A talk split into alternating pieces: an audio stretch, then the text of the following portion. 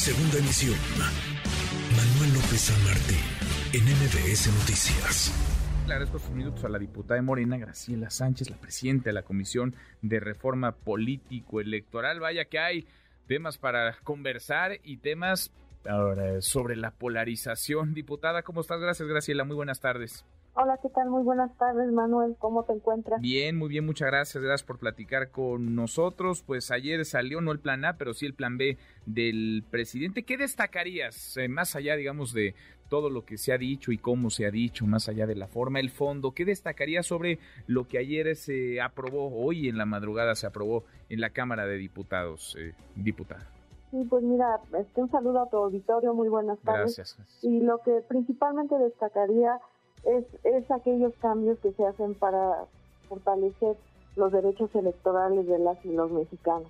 En este tema, pues como tú sabrás, pues se hace la apertura para ga- garantizar el principio de paridad de género en las elecciones de órganos colegiados. Y bueno, hay mucho, hay otro tema muy importante que se aprobó con, también con algunas este, propuestas de modificación al dictamen, la- el voto de los mexicanos en el extranjero. Es decir, que en aquellas comunidades o en aquellos estados en donde se, se tenga un padrón de más de 10.000 ciudadanos, se pueda eh, garantizar que tengan ese derecho al voto a través de diversas plataformas, como puede, puede ser la urna este, electrónica o el voto electrónico. En este sentido, pues ya es un derecho para los para nuestros este, compañeros que, que por algunas dificultades no pueden emitir su voto.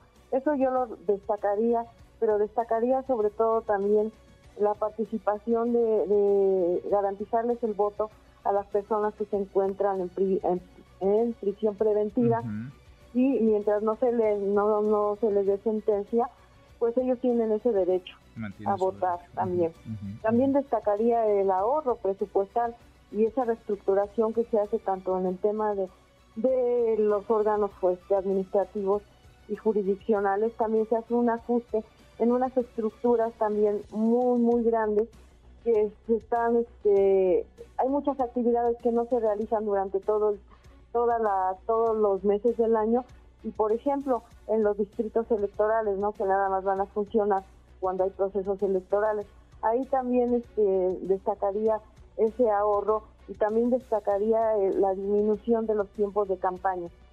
Esos tiempos tan grandes que son de capacitaciones, que son muy prolongados, que inician en septiembre, pues ahora se modifica ese término y ya es menos el tiempo para poder eh, realizar ese tiempo tan largo de los procesos electorales. Ahora no es no es el pastel completo, pero sí es una es una rebanada. Hoy el presidente destacaba este asunto del ahorro de los dineros, decía 3.500 millones de pesos se ahorrarían con esta, pues que bien podría ser una digamos eh, reforma, una modificación eh, administrativa y económica, ¿no? Al INE y al Tribunal Electoral. Son 3.500 millones de pesos más o menos lo que están ustedes calculando, diputada.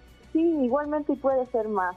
Porque por ejemplo en la reforma este en la reforma este constitucional se hablaba de 24 mil millones de pesos pero cuando se hacía toda una revisión de todas esas estructuras y todos los procesos que se eliminarían era una un posible ahorro hasta de 50 mil millones de pesos desafortunadamente pues no tuvimos el respaldo de, de los grupos de op- oposición que como tú mencionabas también es muy importante destacar y aclarar que ese tipo de polarización que existe en México es una situación que se ha venido ha venido creciendo sobre todo por, por es- esos posicionamientos que, que han tenido hacia este tiempo en donde no se han logrado ubicar en que en el 2018 nuestro presidente de la República tuvo un respaldo de más de 50 millones de votos, más de 50 millones de aquellos ciudadanos que se cansaron de tener en realidad tantas injusticias, el, el ser nunca vistos, esa población que también tiene el, de, tiene el derecho de, de que hubiese sido escuchada en otras legislaturas. Y bueno, hoy hablan de polarización, pero si nosotros nos remontamos a la historia, nuestro México siempre ha estado dividido lamentablemente.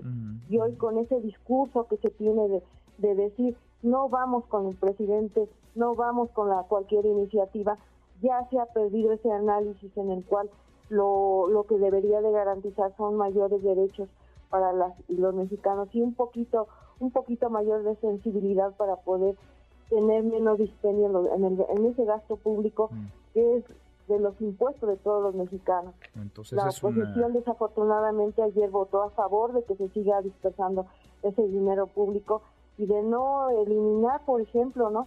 ese, ese presupuesto tan grande que se tiene en una Cámara de Diputados de 500 diputados. Sí, la propuesta era de 500 a 300, ¿no? Reducir de, sí, reducir senadores, reducir este, diputados locales, sí, quitar a los senadores este, regidores en alcaldías, toda una estructura tan grande que pudiera ser más eficaz si así estando 500 diputados en la Cámara Federal no hay acuerdos. Ustedes han visto ese tipo de discusiones que se han convertido lamentablemente en un en una en un performance, en un circo, en eso no lo, no lo quieren la mayoría de los mexicanos. Los mexicanos quieren que logremos acuerdos, consensos, pero no una no no quieren este esa representación.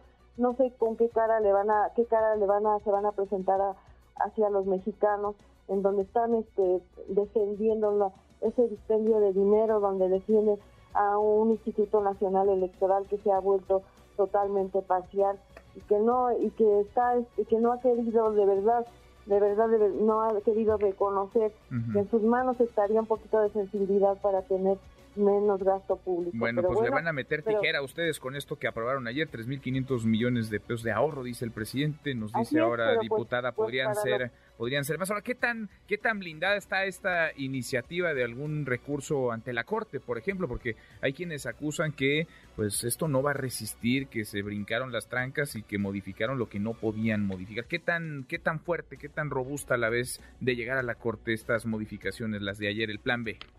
Sí, mira, yo, yo la veo muy fundamentada porque se cuidó mucho ese proceso, porque si bien este, el grupo opositor dice que no conocía, tuvimos esa oportunidad de conocer y analizar la propuesta original y este y también ir a, ver qué posibilidades habría de que si no se alcanzaba la, constitucional, pues se iba a modificar en algunos ámbitos.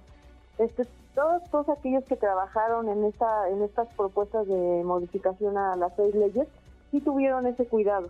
Yo estoy confiada y segura de que no habrá ningún problema en que la Suprema Corte de Justicia pueda echar abajo estas propuestas, porque pues una cosa es el discurso y otra cosa es ya la es la narrativa que siempre han tenido que todo lo hacemos mal, todos nos corrigen la plana.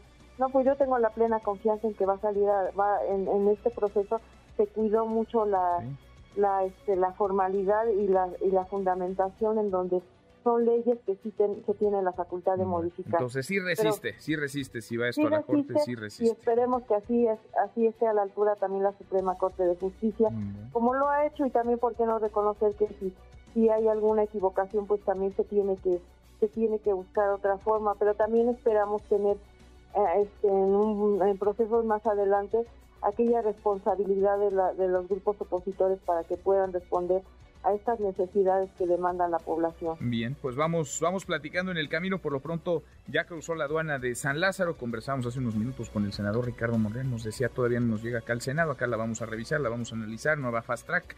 Vamos a tomar nuestro tiempo y revisarán, analizarán y votarán esto que ustedes ayer avalaron. Diputada, gracias, muchas gracias, eh, Graciela, por estos minutos. Nada que agradecer. Muy buenas tardes. Gracias, buenas tardes. MBS Noticias.